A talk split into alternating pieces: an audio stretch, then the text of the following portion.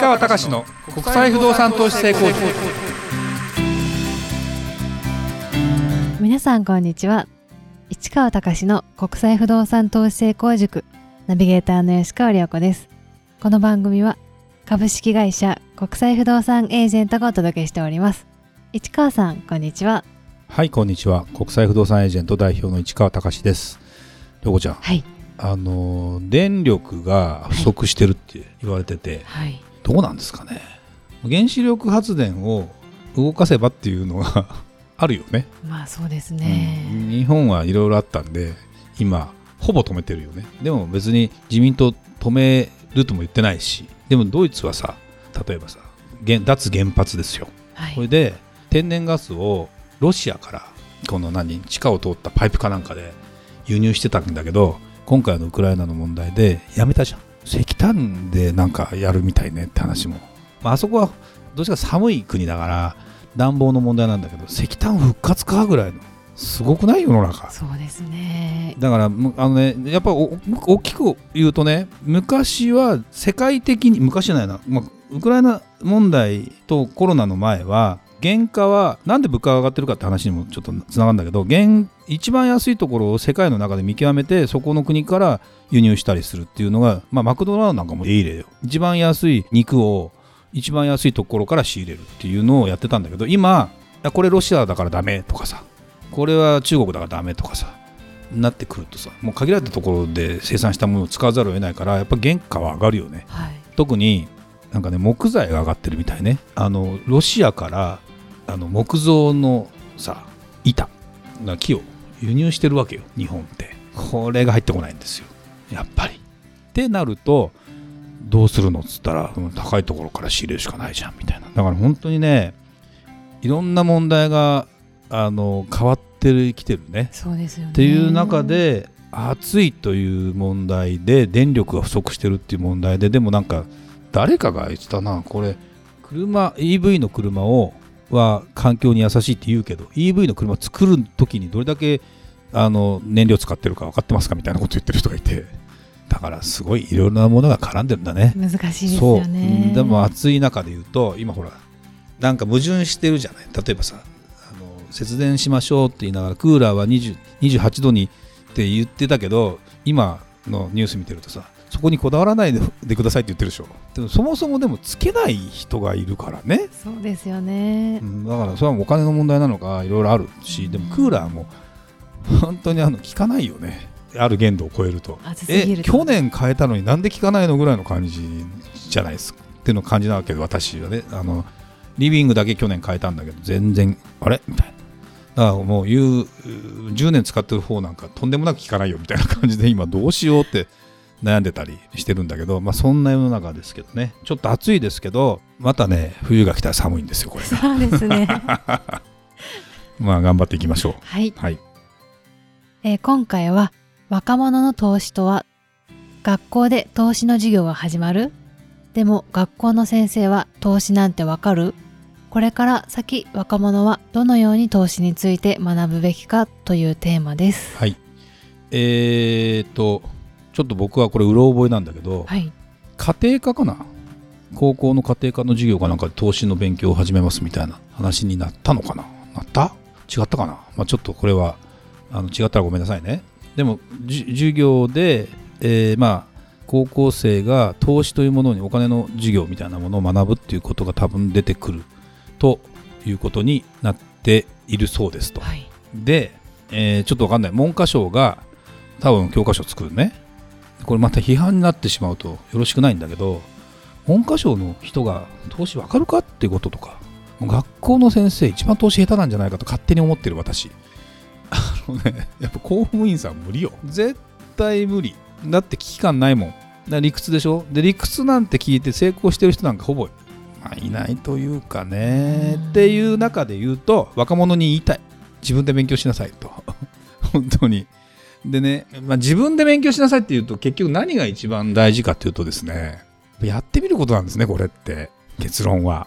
でじゃあ何が投資かって話なわけですよ。でもちろん無理はいけない自分の持ってる予算の範囲の中で何かを買う。だから投資ってまあよくさ金融投資が不動産投資が投資だけなわけじゃないじゃない？自己投資って自分に投資する。例えば自分が何々になりたい。だからその何かを学ぶためにそのお金を払って学ぶ。これも投資なわけじゃない。だけどその選ぶ時にあかあまりにも、まあ、それは人によるけどね。ででもほらなんだろうな。多分10代の時のその人と30代の時のその人変わんないと思うのよ基本的に。うん。スタンスというか。例えば何かを始める時に全部道具揃えなきゃ始められない人もいるじゃない？でだけどその人が全部揃えたら成功できるかっていうとまあ9割方難しいんだよねっていうかっていうか結論は全員が儲かるわけじゃないわけよ投資って。ね。でまあちょっとゼロサムというとちょっと申し訳ないけど誰かが儲かって誰かが損するっていうのがゼロサムなんだけどそうじゃないやつもあるわけ。全体が成長していけばみんなが儲かるウィンウィンっていうのはあるんだけどどうかな。やっぱり早くやった人が勝ったりするしね。でもほら日本人は特にあるのかな。周りを見てなんかそろそろいいらしいよと言って始めるケースが多くない？多いですね。で、うん、だからじ事業なんかはもう極端で周りを見てったんて全然遅くてこいつバカなんじゃね？えぐらい尖ったことをやってであっという間にえ上場しちゃったみたいなあれ2時3時って知ってる ?VTuber って知ってる？VTuber してます。知ってるでしょ、はいあれバーチャル YouTuber ですよ、はい。あれを運営してる司ってる会社で二次三次プロジェクトっていうのがあってあれほら VTuber ってさこのアニメキャラみたいな感じであれを育ててるまあプロダクションみたいなのがあるわけよで二次三次プロジェクトってそこに登録して全部運用してやるとその YouTuber だと自分が独立して自分で食っていけちゃうけど VTuber だとなかなかそれをできないようにしてある。でそれを司ってる会社が創業5年で見事創業あの上場で時価総額今いくら？2500億ぐらいですよ。すごいですね。あのエニーカラーって会社。で最近 YouTube でそれを見てそもそも何これと思って。でもねもう4年ぐらい前からその若者では VTuber っていうのがかなり流行ってて僕自身アニメとかあんま見ないからあれなんだけどうわー世の中そうかとか思いながらって思うとそちょっとねその時に今社長さんも若いわけです学生時代に起業してるからですごいよねっていう人がこうバーッと現れたりしていくんですよ。でじゃあ投資っていうさっきの事業事業を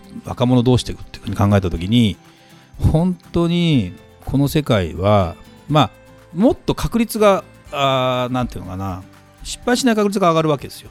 だってさ事業を起こすなんてまあ、一番可能性は逆にあるけどリスクはあるわけ。リスクというかうん全一問なしになるし失敗する可能性もいっぱいあるわけ。だけどリターンもものすごく大きいわけ。だからリスクとリターンっていうのは前から言ってるけどほぼ連動するわけよ。あのハイリスクハイリターンって言うじゃん。はい。ローリスクハイリターンなんかないわけよ。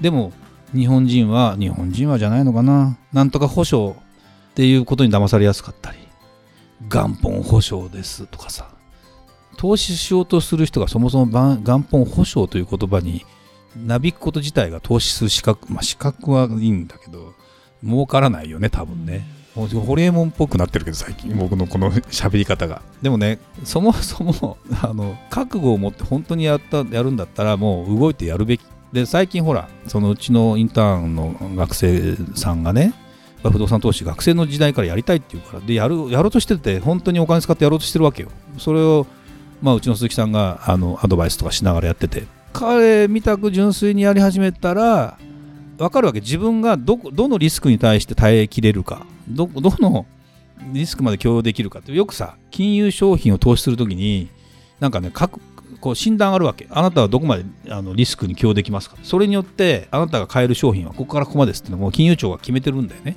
不動産ってないからね。だからまあ誰もができるわけじゃない。だけどねなんだろうな。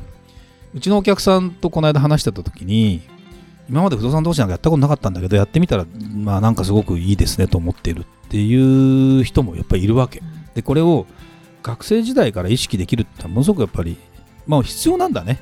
その大学生のインターンの若い人を見ててもなんでやってるかって今の世の中その自分が二十歳に戻ったら多分まだまだそんな人は少ないんだろうけどだっていい会社に入れば終わりあの自分はもう成功かってならないんだもん。いい大学に行ってる人がよ。っていうことはさ、まあ、逆に言えば誰でもチャンスがあるんだけどうん誰でもその都度その都度勝負していかなきゃいけない。でも人間って得意不得意あるじゃん。あとなんてイメージできるできないがあるじゃん。馴染む馴染まない好き嫌いあるじゃない。はい。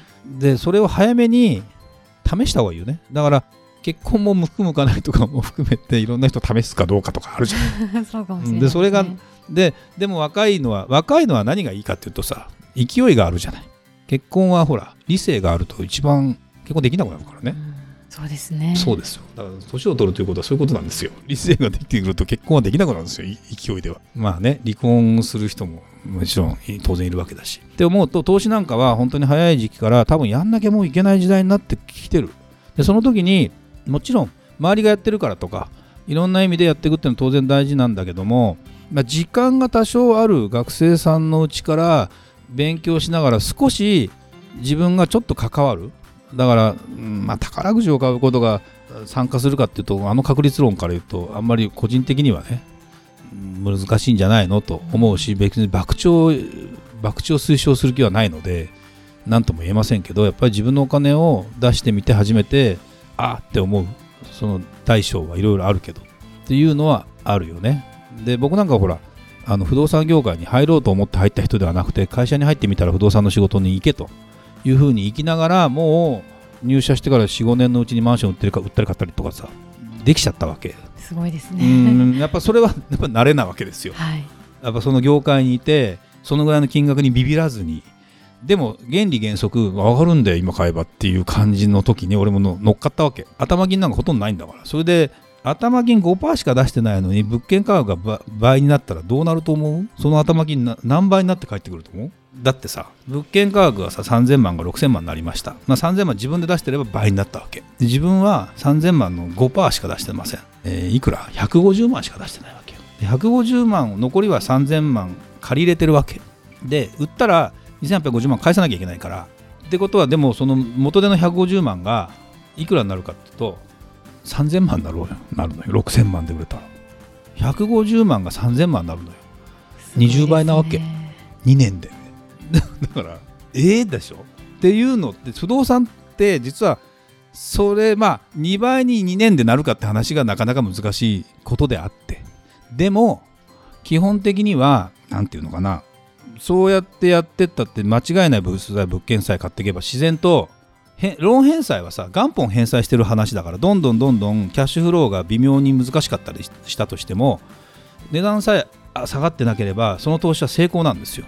まあ、自宅であろうが貸してあろうがねって思うとねそう勘違いする人が多いんだけどそうじゃないなってことなんかがのイメージができないとダメなんだよねでもそれってさイメージっていうよりも分かるよね普通に考えれば、うん、だそれをまあ実践自分がしながらやってきてるからよく分かる。だけどリスクもあるわけ。下がるの買っちゃったらさえもう払えませんっつって。じゃあ売り売りな売りますっつった時にいや半分しか売れませんっつったらどうすんのその残りの借金になるわけ。だからその借金にむやみにビビるのも良くないし。でだからポイントは何かというと見極める力だけですよ。この物件が上がるか上がらないか。それは物件を見極める力もそうだし世の中のトレンドを見極める力がそうだし。で今はどっちなんですかがそもそもわからない人もいるわけ、そうですよね。その人はやめましょうっていう世界だ。だけど違う何かが合うわけ。不動産には向かないけど何かの投資には向くで、えー事業投資して自分が事業だから人に人人をこの人に出資してこの人に働かせてやるなんて余計もっとさ信用できなかったりするけどうわーって儲かるかもしれないし。でもそれが自分でやるんだったら一番あの読めるじゃん自分という人は。だから自分で起用するっていうのもありなわけだからでもそれがあーやらないんだったら違う人のリスそもそもその時点でリスクが発生するんだけどっていうことなんかをそういう授業をやってほしいよね多分やんないと思うけどね、うん、だから将来的に私は、まあ、教えられる立場にいるかどうかは別としてもですよっていう、そう。ん、感じであの楽しみにそういうね話題がシューッとなってなんていうのなくなっていかないようにしたいよね。はい、ありがとうございました。それではまた次回お会いしましょう。